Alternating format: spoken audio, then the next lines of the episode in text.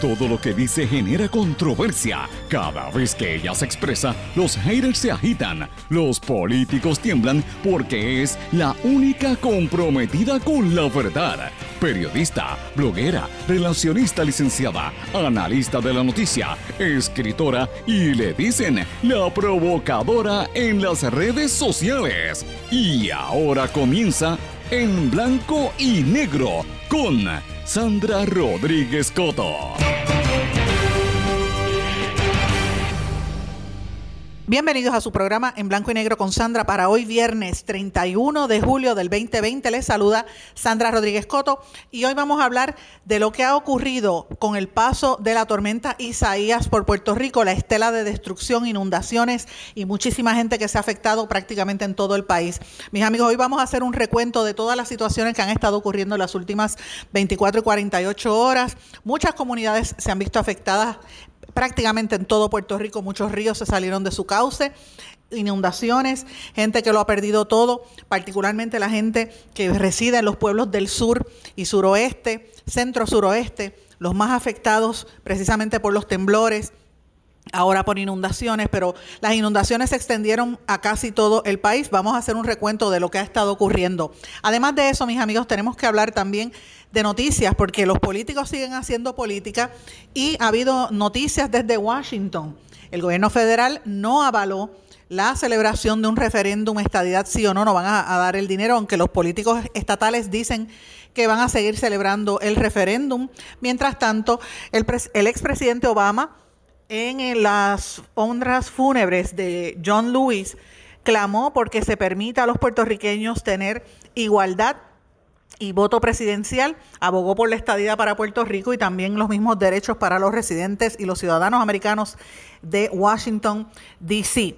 Eh, y evidentemente también hay noticias sobre la manera en que la Autoridad de Energía Eléctrica pagó dinero de más, millones de más, a Whitefish y a Cobra durante la reconstrucción de María. Mis amigos, estas y otras noticias vamos a estar analizándolas durante el programa de hoy, que como todos los días le digo, es un programa que se transmite de manera sindicalizada por una serie de emisoras, las más fuertes en cada una de sus regiones. Y estas emisoras son WMDD el 1480 AM en Fajardo y se escucha en todo el noreste de Puerto Rico, también las islas de Vieques y Culebra, que también han sido afectadas por estas lluvias. X61, que es el 610 AM y el 94.3 FM en el sureste del país. Toda esa región se cubre desde Patillas, Guayama y todos los pueblos aledaños. También por WGDL 1200 AM Lares y todos los pueblos aledaños. WYAC 930 AM Cabo Rojo, Mayagüez y todo el suroeste del país de hecho, Cabo Rojo es uno de los municipios que estuvo sin electricidad, como más de 400 mil personas alrededor de la isla. WIAC 740 AM desde la zona metropolitana para casi todo Puerto Rico y WLRP Radio Raíces 1460 AM La Voz del, del, Pepino en San Sebastián. Y como siempre le digo, usted me puede escribir a través de las redes sociales, me puede escribir a Facebook o a LinkedIn con mi nombre Sandra Rodríguez Coto. Si escribe por Twitter o por Instagram, me consigue por SRC Sandra y también en mi correo electrónico en blanco y negro con Sandra eh, arroba gmail.com. Vamos de lleno a las informaciones para el día de hoy. En blanco y negro con Sandra Rodríguez Coto. Ahora sí, bienvenidos a su programa en blanco y negro con Sandra. Señores, hoy tenemos un programa un poco distinto porque con la situación de la emergencia que hemos estado viviendo por las últimas 48 horas, tengo que decirle que yo estoy una de las 400 mil que todavía es la hora que no tiene servicio eléctrico en todo Puerto Rico, aunque la Autoridad de Energía Eléctrica dice que todo iba a estar en la normalidad y que el sistema era robusto, decía José Ortiz. La realidad es que gran parte del país no tenía el sistema eléctrico. Eh, y, ciertamente pues fue una situación eh, muy penosa porque nos recordó, nos, nos retrotrajo a la época del huracán María y a lo que ha estado ocurriendo en los últimos años en Puerto Rico. Pero señores, el paso de la tormenta tropical Isaías dejó una estela de más de 10 pulgadas de lluvia en algunas de las zonas, particularmente las zonas más afectadas en todo Puerto Rico. Prácticamente todos los municipios recibieron lluvia algunos como mínimo dos pulgadas, pero otros pues muchísimo más un sinnúmero de, de, ríos se salieron de su cauce, dejando a su paso unas inundaciones muy fuertes. El área de Mayagüez quedó sumamente afectada, Cabo Rojo también, eh, y en promedio todos los municipios recibieron, como le dije al principio, dos pulgadas como mínimo. Los pueblos de la zona del centro y del este, al igual que la punta suroeste, fueron los que recibieron entre 6 a 10 pulgadas, especialmente, como dije, Mayagüez, el área de Cabo Rojo, todos esos pueblos también se vieron afectados, Río Grande, Canóbanas, Aguas Buenas, Caguas, en el, en el este y, centro este de Puerto Rico también hubo entre 8, 5 a 8 pulgadas de agua y se, se mantenía por varias horas el, las vigilancias de inundaciones repentinas porque los ríos se salen de sus cauces, la situación pues continúa. Eh, esto, es, esto ha sido muy fuerte, más de 200 mil personas, clientes de la Autoridad de Acueductos y Alcantarillados, se mantuvieron sin servicio. Eh, la Autoridad de Energía Eléctrica insistía en que iban a estar, restableciendo el servicio, pero las primeras 8 a 10 horas, más de, más de 400 mil o quizás más estaban sin el servicio eléctrico. Así que estaba problema de agua, problema de electricidad. Impactante los videos que estuvimos viendo, cómo fue que el río Yagüez arrastró hasta una guagua carros completos inundados, pero no solamente en Mayagüez, todo Ocean Park, las bombas en el área de, Punta Las Marías también estaban inundadas. La marejada de Isaías inundó patios de la comunidad del Faro en Guayanilla, esas casas que también habían sido afectadas durante los temblores. Pues ciertamente es bien penoso uno ver ese tipo de, de impacto, ¿verdad? Y una mujer que fue arrastrada por el golpe de agua en Rincón. Pero señores, eh, como le dije, extendieron ese aviso de inundación a una serie de pueblos, Barceloneta, Ciales. Mientras tanto, pues todos los empleados de manejo de emergencia estaban activados, las policías, una serie de comercios que se habían mantenido abiertos optaron por cerrar porque no había manera de seguir operando el Departamento de Asuntos al Consumidor emitió avisos de multas por violar órdenes de congelación de productos y otra serie de situaciones, pero lo más importante son las inundaciones. Y señores, tengo que mencionarles que algo que comenté incluso en, horas de la tarde y la noche de ayer y hoy en la mañana, ya no lo puedo ver más, el vídeo de la comunidad de Mayagüez donde salía un, oficial, ¿verdad?, de, de manejo de emergencia rescatando a un nene y unas fotografías, también hubo un vídeo que lo vi, también en el área de Mayagüez, rescatando un bebito de tres meses. No, no podía verlas. Esas imágenes me tocaron el corazón, me estremecieron profundamente. Y yo sé que estamos en una emergencia y sé que cuando hay situaciones así, este tipo de cosas pueden surgir. Son cosas que suceden. Pero señoras, no fue, no, no podía evitar pensar y verlo como una metáfora de lo que sucede con la niñez todos los días en Puerto Rico. Eh, lo comentaba con Marco Santana Andújar, eh, un líder comunitario, líder de, las organizaciones dirigidas a los niños, entre otras cosas, y, le decía, mira Marcos, yo estoy afectada, yo no puedo ver estos videos porque me recuerdan lo que vivimos durante el huracán María. No estoy lista para enfrentar esta situación, estaba bastante, bastante eh, deprimida con esta situación. Yo decía, ¿cómo, cómo es posible que, no, que estemos viviendo en esto? No recordemos lo que pasó. Y pensaba en todos esos niños que estaban posiblemente eh, viviendo en casas como las que vimos en, en Guayanilla, en Guánica, en Yauco, las casitas ancladas en madera porque no, habían perdido sus propiedades. Y yo decía, ¿cómo es posible? Eh, todas estas comunidades nos, nos, nos, matan, nos, rompen el corazón. Y yo decía, esta situación lo comparo con, la, con lo que estábamos discutiendo el día anterior en la opinión pública, que era el fraude cometido por una serie de engreídos que están en el Colegio San Ignacio de Loyola, que se creen que porque están en ese colegio están por encima del resto del país. Entonces, tengo que traerlo inevitablemente a la discusión y al tema que había de que mucha gente empezó a hablar, ay, no hablen mal del colegio, no hablen mal del colegio. Miren, ese no es el tema, nadie estaba hablando mal del colegio. Estamos hablando mal de la gente que integra ese colegio de esos niños que no aprendieron las lecciones de humanidad, las lecciones de valores que se inculcan en ese colegio, porque el problema viene en la raíz, el problema viene en la familia, donde los valores se han trastocado. ¿Y cómo es posible que en un país gente que tiene acceso y, dinero y algunos con amplio poder adquisitivo, se prestaron y unos hijos tuvieron la capacidad de falsificar y, hacer fraude, privando a tanta gente del dinero del desempleo. Y en este mismo país hayamos visto niños que tuvieron que llevarlos cargados porque el agua le llegó de casi cuatro pies de alto en sus comunidades. Eso no es justo, señores. Puerto Rico no puede vivir así. No podemos seguir viviendo este tipo de, situación. Nosotros, uno mira este, esta, yo miro estas situaciones, mis amigos, y de veras que me frustro.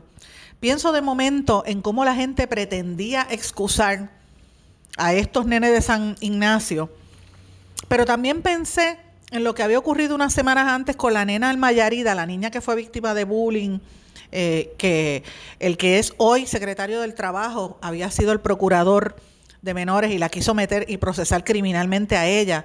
Eh, también pienso que mientras todo eso se ha estado dando, en todos estos años Puerto Rico no se preparó.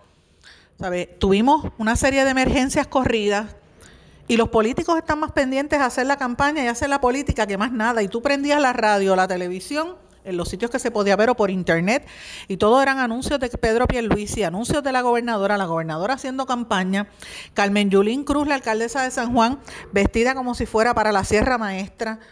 Y yo decía, pero ¿dónde están las prioridades? ¿Qué nos pasó? Ese no es el Puerto Rico que yo quiero. Ese no es el Puerto Rico que yo le quiero dejar a mi hija. ¿Qué nos pasó? ¿Dónde nos perdimos, señores? ¿Dónde, ¿Dónde quedó Puerto Rico en toda esta situación? Y uno tiene que pensar, como decía Marco Santana, cuando uno mira a esos niños que los llevan eh, cargándolo, ¿verdad? Para, en medio de una, para salir de la casa en medio de una inundación, uno tiene que pensar que eso es una metáfora. Una metáfora que nos da rabia, que nos da coraje, nos da tristeza a la misma vez. Porque es momento de que se exija un país donde los niños y las niñas no tengan que estar decidiendo entre ser valientes cuando son rescatados y cuando y, que y que tengan que poner la cara como que eso va a pasar como si no hubiera sucedido nada cuando la realidad es que viven ahogados en la pobreza en la violencia y literalmente en el agua. Hasta cuándo Puerto Rico va a aguantar eso hasta cuándo vamos a aguantar ver nuestra niñez y nuestros adolescentes en esa situación sin valores y eh, haciéndoselo fuerte y entonces los mismos que, estaban en, por ejemplo, el caso de San Ignacio, ¿hasta cuándo vamos a aguantar ese trastoque de los valores? Que yo sé que en el colegio no se los enseñan, es en el hogar, porque las prioridades están mal. ¿De cuándo los niños van a comenzar a ser niños y a ser libres? Yo quiero felicitar y desde aquí le envío mis respetos a todo el personal de emergencia que estuvo en todo Puerto Rico. Manejo de emergencia funcionó bien. Y tengo que darle un reconocimiento especial a Nino Correa, un funcionario que por años habían estado esquineados, la gente, los diferentes administradores, particularmente en, esta, en este gobierno, lo tenían degradado sin, sin utilizar todos los recursos y la inteligencia y la capacidad que tiene este señor. Y yo creo que manejó muy bien esta emergencia. Yo quiero felicitarlo a él y quiero darle las gracias tanto a él como a todo el personal de manejo de emergencias, los policías, las enfermeras, los paramédicos, los médicos en las salas de emergencia, que sé que muchos bregando con esta situación, y también a los alcaldes y alcaldesas que se tiraron a la calle a resolver. Y yo sé que había unos cuantos politiqueando a nivel estatal, pero en los municipios los alcaldes estaban fajados. Así que hay que, hay que felicitar y hay que decir las cosas como son. Pero señores, muchas cosas de lo que ha estado ocurriendo este fin de semana a mí me afectaron grandemente. Eh, en, esta, en este fin de semana, no en esta semana, terminando ayer, es que uno ve esta situación de las lluvias y uno piensa que ha pasado dos o tres días. Y realmente tengo que confesarle que es como me regresé a, la época del huracán María, no, voté, no he votado el golpe, tengo que admitirlo, no lo he votado todavía. Eh, y, vi tanta lluvia y tantas inundaciones y me acordé de tantas cosas y uno se siente frustrado. Pero señores, no sé si tuvieron la oportunidad de ver esos vídeos o ver las fotografías en los medios, en las redes sociales, de las casitas en el campamento de Yauco, en el barrio eh, Barinas de Yauco, de donde es este mi amigo de Yauco Rodríguez. Señores, cuando se anunció el, potencial ciclón que después se convirtió en esta tormenta Isaías, activaron a la comunidad y empezaron a anclarle las casitas y llevarle linternas y llevarle gasolina para las plantas y todo lo demás.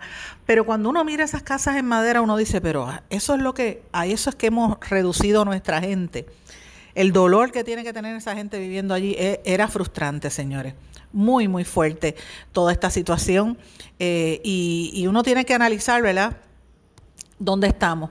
A la gobernadora Wanda Vázquez, que precisamente hoy va a estar haciendo unos anuncios sobre, sobre, el, sobre la pandemia y la extensión a, los planes que ella tenía para esto. Eh, ayer se le preguntó si ella estaba politiqueando y ella negó tener una intención política en los recorridos que hizo en medio de la tormenta Isaías. Ciertamente la manera en que la, la prensa la está abordando, pues ya hay falta de, de paciencia porque se ha tomado a la gobernadora y se ha, se ha cogido varias veces diciendo cosas que no son correctas o cambiando las versiones o como dicen algunos, mintiendo. Pues por eso la prensa ya tiene una relación, yo diría que adversarial. Pero es ganada, porque casi siempre un político tiene esa, esa actitud, la prensa tiene esa actitud hacia el político cuando pasan un cuatrienio o ya al final del cuatrienio, ¿verdad? En este caso ha sido dramáticamente rápido, ya no, ella no, yo creo que no lleva ni un año todavía o apenas lleva un año, pero pues la hemos cogido la, prensa y los analistas en tantas circunstancias donde dice una cosa y después hace otra que ya genera suspicacias y, y la gente no le cree. Pero sí, ciertamente, eh, recordemos que durante los temblores y toda la, de hecho la acusación criminal que hay hacia ella, que está referido hacia el FEI, por justicia es precisamente por estar politiqueando con las ayudas durante los temblores. Por eso yo creo que venía la pregunta. Pero inevitablemente tuvo que contestar lo que estaba sucediendo. La Guardia Nacional rescató sobre 25 personas que estuvieron atrapadas, como dije, en inundaciones en Mayagüez, en Rincón y en otras áreas de la zona este de Puerto Rico. Eh, y, y pues ya por lo menos se adelantó que la gobernadora va a estar anunciando una nueva orden ejecutiva en los últimos minutos para atender la emergencia por el COVID-19 y evidentemente se van a incluir las disposiciones de esta nueva orden que no se han especificado, pero ella, eh, lo, lo interesante de todo es que se sabe que va a tener que tomar acción con la cuestión de los gimnasios. El Colegio de Médicos Cirujanos han, están, han estado recomendando una clausura de los comedores en los restaurantes y la venta de bebidas alcohólicas solamente para reforzar la directriz de que hay que tener cuidado y que no la gente no se puede estar yendo a chinchorreal. Miren, señores, yo lo digo, yo a veces recorro y mire, uno cerca de, de aquí de donde yo estoy, en el área metropolitana, yo he visto gente en barra se dan, tú los ves sentados en, la, en una mesa y otra, otro en otra esquina y de momento, de momento cuando miras para el lado están todos juntos, uno apiñado encima del otro, no hay distanciamiento social, porque cuando empiezan a beber se olvidan de eso y se quitan la mascarilla o se la ponen debajo de la nariz como si no tuviese nada. Mire, y hay que tener cuidado, esta situación no está fácil eh, y evidentemente pues mira, eh, hay, hay que tener cuidado y vamos a ver cuál es la eh, ¿verdad? Lo que, finalmente lo que va a decir la gobernadora. Pero es interesante lo que ha estado aconteciendo y entre las cosas que pasó ayer, que creo que merece la pena eh, destacar y analizar, es la, la noticia de que una auditoría de la Oficina del Inspector General del Departamento de Seguridad Interna de los Estados Unidos reveló que los contratos que hizo la Autoridad de Energía Eléctrica con Whitefish y Cobra incumplían una serie de disposiciones federales y que el gobierno de Puerto Rico pagó de más por esos contratos. Volvemos a lo mismo. A mí me recuerda a todos los esquemas que hubo cuando FEMA. Eh, unas irregularidades ahí en la supervisión de los contratos, pagaron por servicios que no estaban dando. De hecho, hay más de 2 mil millones de dólares, 2 billones de dólares que se pagaron sin cumplir con los principios de, montos que exigía el gobierno federal. O sea, ¿dónde está la razonabilidad detrás de todo eso? Sabemos que había una emergencia, no lo vamos a... eso no, no es, una cosa no tiene que ver con la otra. Pero señores, fíjense como aquí, en este país, todo se basa en quién roba más, quién coge más dinero, quién es el más listo. Y ya llega el momento en que los, los federales empiezan a cerrar la pluma. Pues eso es lo que está pasando. Aquí fueron tan corruptos que hasta los mismos empleados de, FEMA, ustedes recordarán el esquema desde la número 2 en FEMA, que estaba obligando a que fueran los contratos con una misma compañía. Pues esto pasó aquí. Whitefish se, pasó de la, de las rayas y Cobra Acquisitions. Y entonces, ¿cómo José Ortiz todavía sigue al mando de la Autoridad de Energía Eléctrica? Yo no lo comprendo. El mismo José Ortiz que calificó de terroristas a los empleados de la Autoridad de Energía Eléctrica.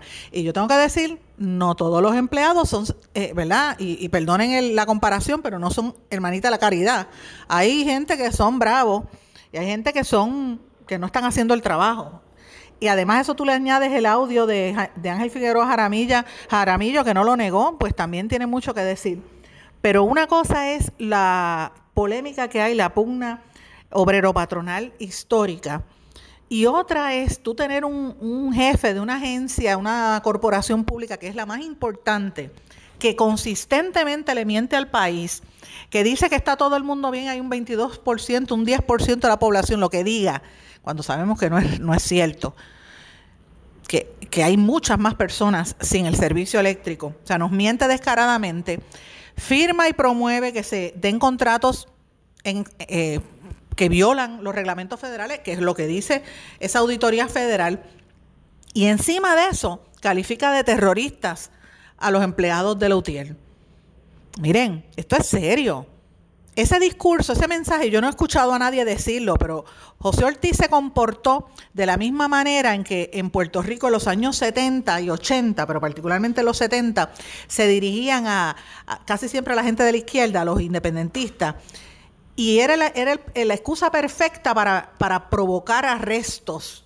Porque una acusación de llamar terroristas a alguien, mire, presente pruebas si usted de verdad dice que son terroristas. Y yo no estoy diciendo que el audio de, de Jaramillo lo exculpe, ¿verdad? Yo no estoy diciendo eso. Yo lo que estoy diciendo es que presente prueba, porque es una, una, acusación de grandes proporciones. Hay una ley que va por encima de la Constitución de los Estados Unidos que se llama el Patriot Act. Y esa ley es contundente.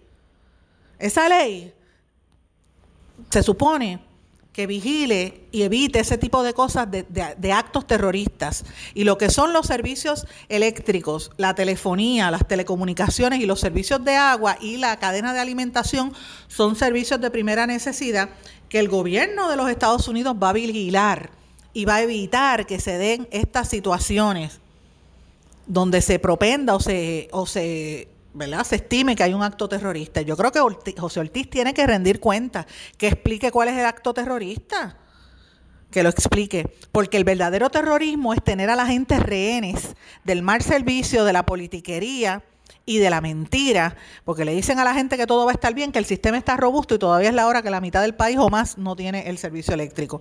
Una situación muy fuerte.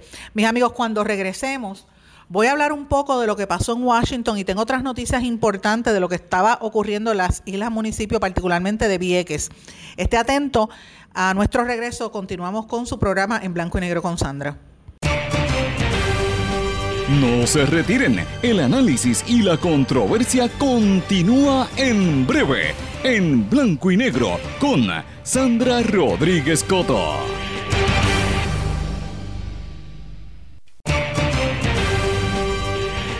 Y ya regresamos con el programa de la verdad, en blanco y negro, con Sandra Rodríguez Coto. Regresamos en blanco y negro con Sandra. Mis amigos, quiero mencionarles una situación que ocurrió en el día de ayer en la isla Nena, en la isla municipio de Vieques. Y esto lo está denunciando el amigo Yaburey Bocenón Encarnación. Yo sé que mucha gente de Vieques me escucha y escucha este programa a través de WMDD, el 1480, y siempre recibo mensajes de Vieques prácticamente todos los días, pero precisamente por la emergencia y por la situación eléctrica, pues se me hizo bien difícil contactar a, a Yabureibo o a cualquier otra persona de la isla Nena, porque eh, otra de las cosas que pasó ayer, aunque la directora, la, la, administradora de la Junta de, de, Reglamentadora de las Telecomunicaciones, del negociado, Sandra Torres, diga que estaba todo bien y AT&T anunció que el 90% tuviera un aumento del 90% de uso de las redes, lo cierto es que hubo, ah, hubo momentos donde la comunicación se interrumpía Así que se, nos hizo difícil tratar de conseguir a personas, pero por eso quiero, eh, voy a, relatar la denuncia que está haciendo Yaburey Bocenón Encarnación y es la siguiente. Él dijo que los 189 mil dólares que el pueblo de Vieques eh, ¿verdad? utilizó para hacer un, un muelle, el muelle flotante, se perdieron porque el, el muelle se quedó en pedazos porque el alcalde decidió dejar ese muelle en el agua sabiendo que venía una tormenta. Los ayudantes del alcalde dijeron que Tomás Fuentes era el que tenía la llave para remover el muelle y resultó ser otra mentira porque no había nada. El único que tenía las herramientas para removerlo era el municipio. Y, según Yaburey Bocenón, es fácil relevar, y cito, es fácil relevar responsabilidad sobre otros por tu incapacidad de gobernar, señor alcalde. Y emplaza públicamente para que tomara acción al respecto, pero lo que hizo fue trabajar y dejar el muelle. Yo quisiera que ustedes vieran cómo eso quedó destruido y, quedó flotando. O sea, los, los fondos públicos se desechan de esa manera. Yo emplazo por estos medios al alcalde Víctor Emérica que dé explicaciones, qué fue lo que pasó con eso y cómo es posible que le haya dejado perder un, muelle flotante. De eso es que estamos hablando, señores. Ese fue el problema. Fíjense cuáles son las prioridades de los políticos a veces en momentos de emergencia. Y este alcalde de Vieques tiene un historial. Recuerde lo que pasó con el, con el, con el, eh, con el, con el hospital y lo que ha pasado allí, que incluso hasta vidas ha cobrado la inacción de ese alcalde. Pues hay que tener mucho cuidado con eso. Y aquí es una de cal y una de arena. Se aplaude a los alcaldes que han trabajado, que estuvieron fajados trabajando, como el mismo de Cabo Rojo, como el de, el de Bayamón, como el mismo de Arecibo, el Dutuado, estuvieron trabajando, pero este de Vieques, mira, dejó el muelle flotando. Sea, ¿de qué, de qué, estamos hablando? Votando miles de dólares de un pueblo que lo necesita, como es el pueblo de Vieques. Pero bueno, señores, y hablando de política, el gobierno eh, de los Estados Unidos, a través del Departamento de Justicia, anunció que no va a autorizar, la Justicia Federal, la eh, asignación de fondos para el plebiscito estadidad sí o no dijo que ese plebiscito que está proponiendo el Partido Nuevo Progresista para las próximas elecciones no cuenta con su apoyo y que no importa las elecciones, el, gobierno de los Estados Unidos no lo va a respaldar. Esto lo dijo el fiscal federal adjunto del Departamento de Justicia Federal, Jeffrey Rosen, en una carta dirigida al presidente de la Comisión Estatal de Elecciones, Juan Ernesto Dávila Rivera. Esto es importante porque esa papeleta sí o no estadidad o no, que era conflictiva, según el Departamento de, Justicia, no cuenta con el aval de todos los sectores, por lo tanto el gobierno de los Estados Unidos la está rechazando. Esto es un golpe fuerte para el gobierno de Wanda Vázquez, aunque ellos dicen, y Tomás Rivera Chats dijo que, que van para arriba, van para adelante con el referéndum es otra pérdida de dinero, otro dinero que se va a perder en una elección que no es vinculante. Y la pregunta que yo me tengo y que nos tenemos que hacer todos nosotros es la siguiente. Yo sé que el problema del estatus de Puerto Rico es algo que se tiene que solucionar. Y yo sé que hay un objetivo ideológico del PNP de hacer estas elecciones, aunque los americanos se nos rían en la cara. Que eso es vergonzoso, pero yo puedo entender las motivaciones ahora. Sí, porque es que es vergonzoso, es como a los esclavos que les daban el látigo y decían, te puedes ir, y el esclavo decía, no me quiero ir, porque no se acostumbraba a la libertad. Pues es la misma historia. Así es como yo veo que funciona esto. Cuando los estadistas, el gobierno le dicen, el gobierno federal le dice, no quiero tu plebiscito que no es vinculante, ellos insisten, pero bueno, puedo entender sus motivaciones. Señores, pero en el momento en que estamos viviendo Puerto Rico con esta emergencia del COVID, con una, una tormenta que ha dejado a miles de personas sin casa, unas inundaciones en casi todos los municipios, usted va a votar dinero en un plebiscito, en un referéndum Eso, eso, no tiene, eso no tiene justificación alguna. Y yo quiero saber, todos esos miles de dólares y millones de dólares que se van a gastar en esa elección, en imprimir papeletas, en hacer propaganda, en perder tiempo hablando de una cosa que no tiene valor porque los americanos no le van a prestar atención. ¿Cuánto dinero se va a gastar en eso? ¿Y cuántas pruebas de COVID se pudieron haber comprado para que la, la ciudadanía sepa si tienen o no tienen la enfermedad? Solamente para darle un ejemplo. ¿Cuántas computadoras se pudieron haber entregado a estudiantes que las necesitan ahora con el comienzo del semestre que viene, que es este virtual? ¿Cuántas ayudas se le pudieron haber dado a pequeños comerciantes que han tenido que cerrar por la situación de la pandemia? Ahí le estoy dando tres ejemplos nada más. ¿Cuántos ventiladores nuevos se pudieron haber comprado en caso de que los, los números de, de, las cifras de contagiados con el COVID, Dios no lo quiera, siguen en aumento y se requieren más ventiladores? Ahí tiene cuatro ejemplos de cosas, o cinco que se pudieron comprar, pero no. Aquí deciden votar el dinero con un referéndum que no es vinculante, que el gobierno de los Estados Unidos no le está prestando atención. Y de eso es que estamos hablando, señores, de esa situación. Y yo pregunto, ¿cuáles son las prioridades? Volvemos a lo mismo, ¿cuáles son las prioridades? Es lo que tenemos que entender. Y, quiero mencionarle que esto yo lo ato a lo que pasó ayer en los Estados Unidos. Yo estuve viendo por, por internet, ¿verdad? Los actos eh, fúnebres, ¿verdad? El, el, el eulogy el discurso que dio el expresidente Barack Obama durante los actos en conmemoración eh, del duelo, el funeral que hicieron en la capital federal del, del congresista que murió, que fue un líder de los derechos civiles, que estuvo siempre al lado de, de el doctor Martin Luther King, me refiero al congresista John Lewis. Y fueron unos actos sumamente emotivos. De hecho, compartí hasta el poema Invictus, que es un poema precioso, que un niño de 12 años, que era amigo del congresista, lo leyó allí, bien bonito. La hija de Martin Luther King también. El presidente Clinton, el presidente Bush, ambos dieron mensajes. Claro, Trump ni siquiera se apareció. Y de hecho, eh, John Lewis nunca respaldó a Trump y, y lo no, no estuvo ni siquiera en las actividades de Trump porque decía que era un retroceso los derechos civiles, pero bueno, eso es otro tema que se puede hablar.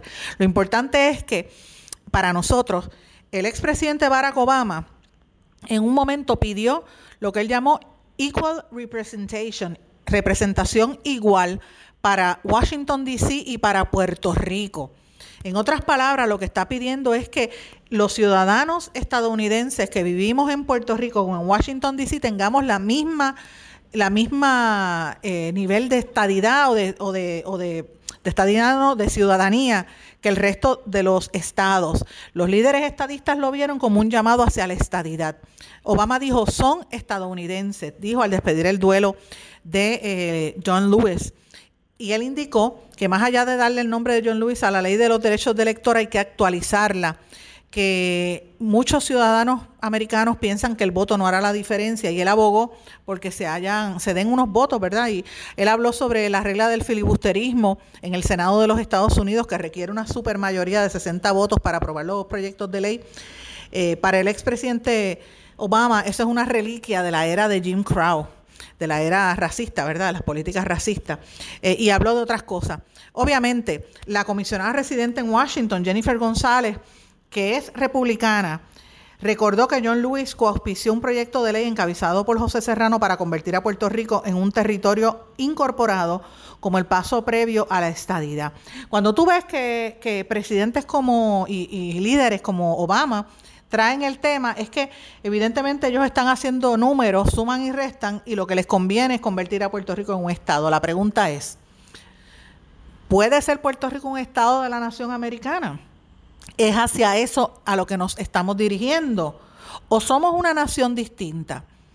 Los conceptos de nación y ciudadanía y pueblo, todo eso ha ido variando comparando este siglo con siglos anteriores. Y dentro de los Estados Unidos hay unos movimientos nacionalistas grandes. De hecho, de eso hablamos en el, en el foro que les compartí ayer de eh, Power for Puerto Rico de, por ejemplo, en Alaska, el marido de Sarah Palin, la que fue candidata a vicepresidenta por el Partido Republicano, su marido es de Alaska y era del Partido Nacionalista, que buscan la separación de Alaska. de la nación americana. En Hawái también hay un movimiento por independencia muy fuerte, incluso hasta en Texas. Entonces, eh, lo mismo hablan con, con los nativos americanos, pero claro, Obama viene a hablar de esto, aunque nos impuso la ley promesa y nos trató como lo que somos, una colonia, una posesión de los Estados Unidos. Pero Obama lo dice ahora que no está en el poder y le suelta el tostón a Trump, que sabemos que Trump no va a hacer nada. No sé si, si hay un clima para, para, movilizar esto, pero la realidad es que es bien fácil venir a hablar de estos temas en un momento cuando no se tiene el poder. ¿Por qué no actuó y resolvió la situación cuando estaba él dirigiendo la nación americana? Esa es la pregunta, ¿verdad? Eso habrá que preguntárselo a, Barack Obama en algún momento. Pero lo cierto es que me, me, pareció interesante que trajera eso a colación en, una, en un evento como un funeral de un líder de los derechos civiles, que, que es un reconocimiento de la desigualdad eh, que, que, tenemos los puertorriqueños como ciudadanos americanos frente a los estadounidenses. Así que me pareció interesante esa discusión eh, durante el día de ayer.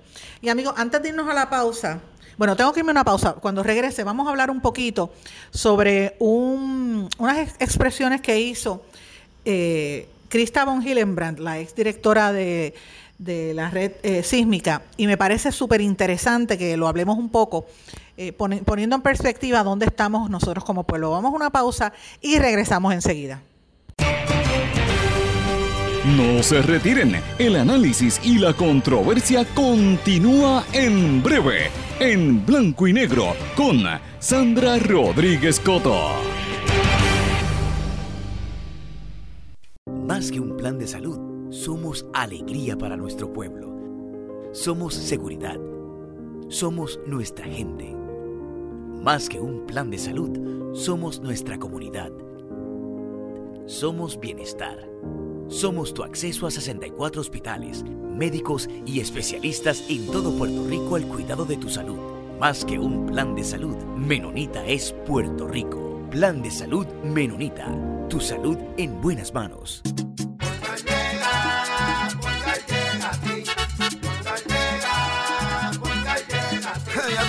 Eso es lo que te responden, pero ahora botaron la ola, porque ya no importa en qué parte de la isla estés. Si tuviste un accidente, mi gente de Poingal le llega a tu casa o trabajo para que no te complique. Con servicio en todas partes de la isla y el mejor servicio al cliente. Por eso y mucho más, yo Piru lo digo, yo quiero Poingal. ¡Duro! Quítese el dolor de cabeza con sus obligaciones de contabilidad con los servicios que presta Villalba y Villalba Company. Directo, personal y con sensibilidad humana. Lo que se busca en un verdadero asesor de contabilidad para todo tipo de servicio de contabilidad, pago de IBU, pago de nómina, informes trimestrales y anuales y otros. Ofrecen servicio directo personalizado. Villalba y Villalba Company. Para orientaciones, su teléfono el 939-336-5774. 939-336-5774. 5774.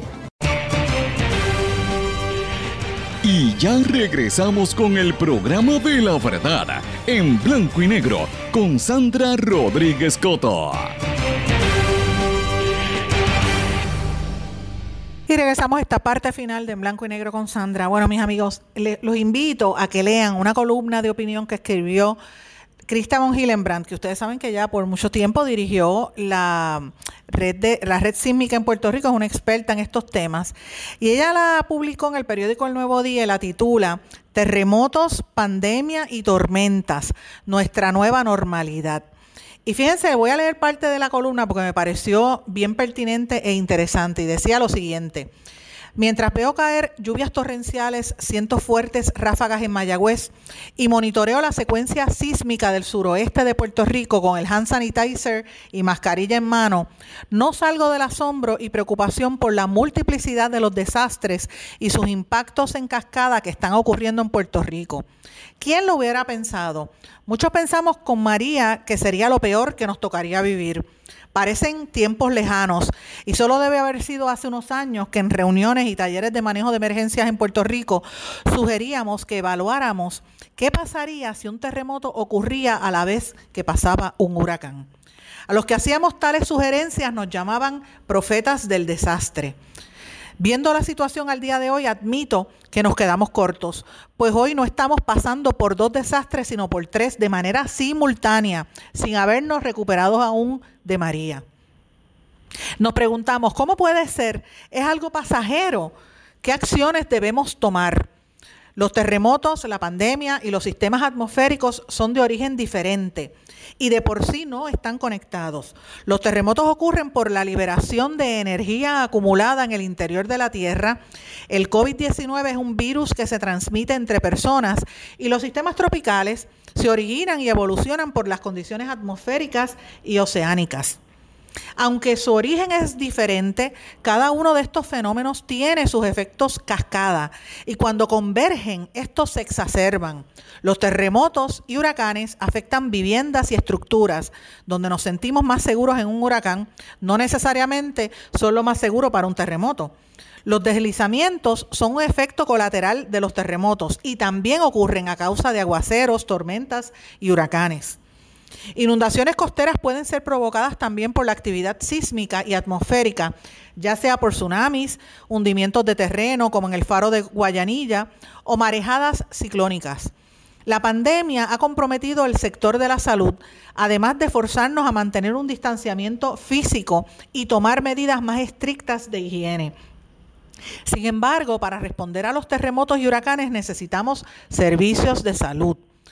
Hay un entretejido social total entre los efectos cascada de cada uno de estos eventos que nos vienen impactando desde el año 2017 y causando impactos profundos sobre la educación, la convivencia, la salud, la infraestructura, la economía, en fin, afectando la calidad de vida de todos en Puerto Rico, pero de manera muy particular a los más vulnerables. Y esto no es pasajero. Se pronostica que los temblores del suroeste continuarán por años. Con el calentamiento global se pronostican sistemas atmosféricos más frecuentes e intensos. Y el COVID-19 también estará presente, así como la posibilidad de otras pandemias. Las respuestas a estas amenazas varían. En el terremoto queremos estar afuera. En el huracán debemos mantenernos adentro de las estructuras seguras. En caso de un tsunami hay que salir rapidito de las zonas costeras. En caso del COVID-19 tenemos que quedarnos en nuestras casas, en nuestras burbujas. FEMA, el negociado de maneros de emergencias, la NOAA y la red sísmica dan sus recomendaciones sobre cómo debe responder a estos eventos. Sin embargo, y esta es la parte más importante de esta columna de Christa von Hillenberg, dice lo siguiente, le toca a cada persona, a cada núcleo familiar, evaluar su situación y tomar las acciones pertinentes para responder y proteger su vida, dependiendo de cada situación. Para enfrentar todas las emergencias, desastres que han ocurrido, están ocurriendo y pueden ocurrir, necesitamos oficinas de manejo de emergencia a nivel municipal, regional y estatal para atender y coordinar la preparación, mitigación, respuesta y recuperación. Espero que cada vez tengamos más profesionales de carrera que puedan atender las situaciones a corto, mediano y largo plazo. Su trabajo conjunto con comunidades, agencias gubernamentales, el sector privado y organizaciones no gubernamentales, entre otros, es importantísimo porque no hay institución que pueda atender por su cuenta las múltiples situaciones. Hemos hablado de reconstruir mejor o build back better para un Puerto Rico resiliente. Pero para hacer esto nos tenemos que salir de nuestras burbujas sectoriales y codiseñar de manera inclusiva el futuro que queremos, considerando todas las amenazas y sus impactos dentro de nuestro contexto social, económico y político. Necesitamos considerar datos e información científica, incluyendo al censo, tomar en cuenta todos los sectores de la sociedad y de ninguna manera responder a los estresores de manera independiente. Urge la toma de acción y trabajar juntos de manera colaborativa para proteger vidas y nuestra sustentabilidad. Señores, estas fueron las palabras de una columna que, como dije, escribió la ex directora de, de, ¿verdad? de la red sísmica, la profesora Krista von Hillenbrandt, y me parece, la, la quise leer y, y me parece importantísimo, por eso quise compartirla, porque ella no dejó un punto ahí en el aire, ella tocó todos los puntos claves que tenemos que, pensar. Y fíjense, como yo empecé el programa, cuando empecé el programa yo hablé un poco de cómo me, me sentía al ver los vídeos, y, no los puedo ver más, de el rescate del bebé de tres meses y del niño en Mayagüez, las inundaciones, ver los carros que se llevó el agua, las casitas ancladas en, en, el barrio Barrinas, en Yauco, en, en Guayanilla, en Guánica, todas esas casas en Ocean Park, la inundación, todo eso me afectó, porque me recordó lo que vivimos durante el huracán María. Y uno, como dice Christopher Hillenbrand, uno piensa, dice, bueno, me toca también, estoy, no puedo salir, y si salgo tengo que ir con, el hand sanitizer y el guante si puedo, y la mascarilla y, el, face shield y todo lo que pueda encontrar. Porque estamos en medio de una pandemia y de momento tiembla la tierra. O sea, tenemos todo, es, el escenario más terrible que nos podamos enfrentar. Pero estas cosas pasan, es la naturaleza, va a seguir creciendo con, con el calentamiento global y con el daño que, que, la humanidad hace. La diferencia está en cómo vamos a, responder y a prepararnos para estas cosas. Y yo eh, la aplaudo por esa columna, me parece que es fundamental, creo que ya es hora que este tipo de cosas se discuta con seriedad, que se contabilice, eh, ¿verdad? Y se, incluya en la discusión a los, a los desarrolladores, a los banqueros, que empiecen a pensar en Puerto Rico distinto. No podemos seguir construyendo y haciendo las cosas como estamos, porque primero que no hay el terreno, no se puede seguir dando permiso para seguir talando montañas y provocando más desastres como los que pasó en el huracán María y en los temblores, porque muchos de los problemas vienen precisamente por daño del ser humano. Así que todo esto lo estoy trayendo, mis amigos, única y exclusivamente porque me llamó la atención, porque me parece que es importante y felicito a Cristabon Hillenbrand, que yo sé que ella le gusta escuchar este programa, lo escucha allá en WYAC 930 en el área de Mayagüez. Gracias por, por siempre estar apoyándonos, pero más que nada gracias por esa columna que estuvo extraordinaria. Los invito a que la lean. Mis amigos, antes de irnos quería eh, ¿verdad? hablarle algunas cosas de noticias internacionales. Y una de las noticias que antes de irnos, pues quería destacar, oigan esto. Fíjense, el presidente de los Estados Unidos, Donald Trump, hizo unas expresiones diciendo que quería que posiblemente habría que eh, extender las elecciones porque no les ha dado tiempo a hacer campaña precisamente por la situación del COVID y que pues que no lo descartaba y la gente le cayó arriba como Trump sigue bajando las encuestas eh, y entonces de momento frenó y volvió a cambiar su postura y dijo que no quiere retrasar las elecciones después de haber preguntado si se deberían postergar. Eh, interesante por demás que Trump utiliza esto. Y él dijo, así quiero tener la elección, pero tampoco quiero tener que esperar tres meses. Y entonces descubrir que todas las papeletas están perdidas y la elección no significa nada. Esto es una barbaridad. Entonces uno mira lo que dice Trump y tú dices, ¿será que él quiere retrasarlo para ver si logra eh, acaparar más votos? ¿Y a quién te suena cuando tú escuchas esto? Miren, ese es un rumor que también aquí se ha estado escuchando constantemente en Puerto Rico. Si se iban a posponer las elecciones generales ante las emergencias que estamos viviendo. ¿Quién se beneficiaría? Evidentemente Wanda Vázquez. Pero señores, las primarias las va a ganar Wanda Vázquez. Lo siento por Pierluisi, pero la impresión que tengo por los números que he visto, la, gobernadora Valante, ella tiene, la, ella tiene el sartén por el mango porque ella es la gobernadora y puede hacer la campaña que ella quiera y puede salir en prensa y puede cerrar el país y ser ella la única que tiene acceso a los medios. Y es una realidad. Ahora, que ella lleve y gane las elecciones, esos son otros 20 pesos. Esos son otros, eso es otro cuarto de hora, otra situación muy distinta. ¿Qué va a pasar con eso? Pues no lo sabemos, señores. Habrá que esperar. Eh, y por último, estamos bien pendientes al tema de las vacunas por el COVID. Hay una expectativa bien grande con la vacuna de, de Rusia, que ya ha estado pasando una serie de, de, una próxima etapa, dicen que la van a tener lista. Brasil también está probando una, una vacuna china, dice que está mucho más adelantada.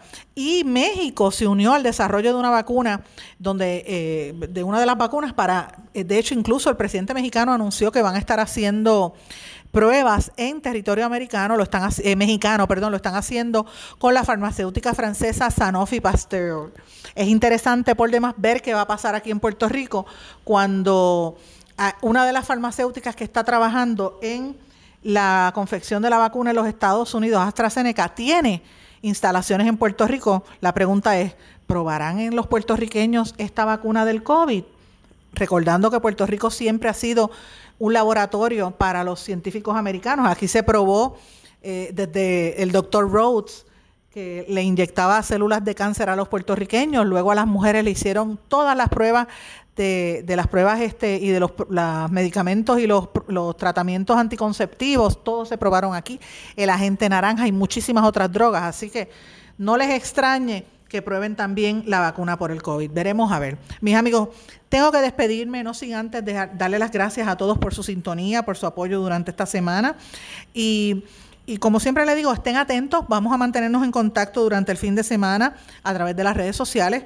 Cuídense, proteja a los suyos y volvemos a hablar en blanco y negro con Sandra en una próxima ocasión, el, el, próximo lunes aquí a través de las emisoras de radio. Como siempre, usted me puede escribir a través de las redes sociales o pendiente mañana y el domingo a nuestros vídeos que tenemos más información para todos ustedes.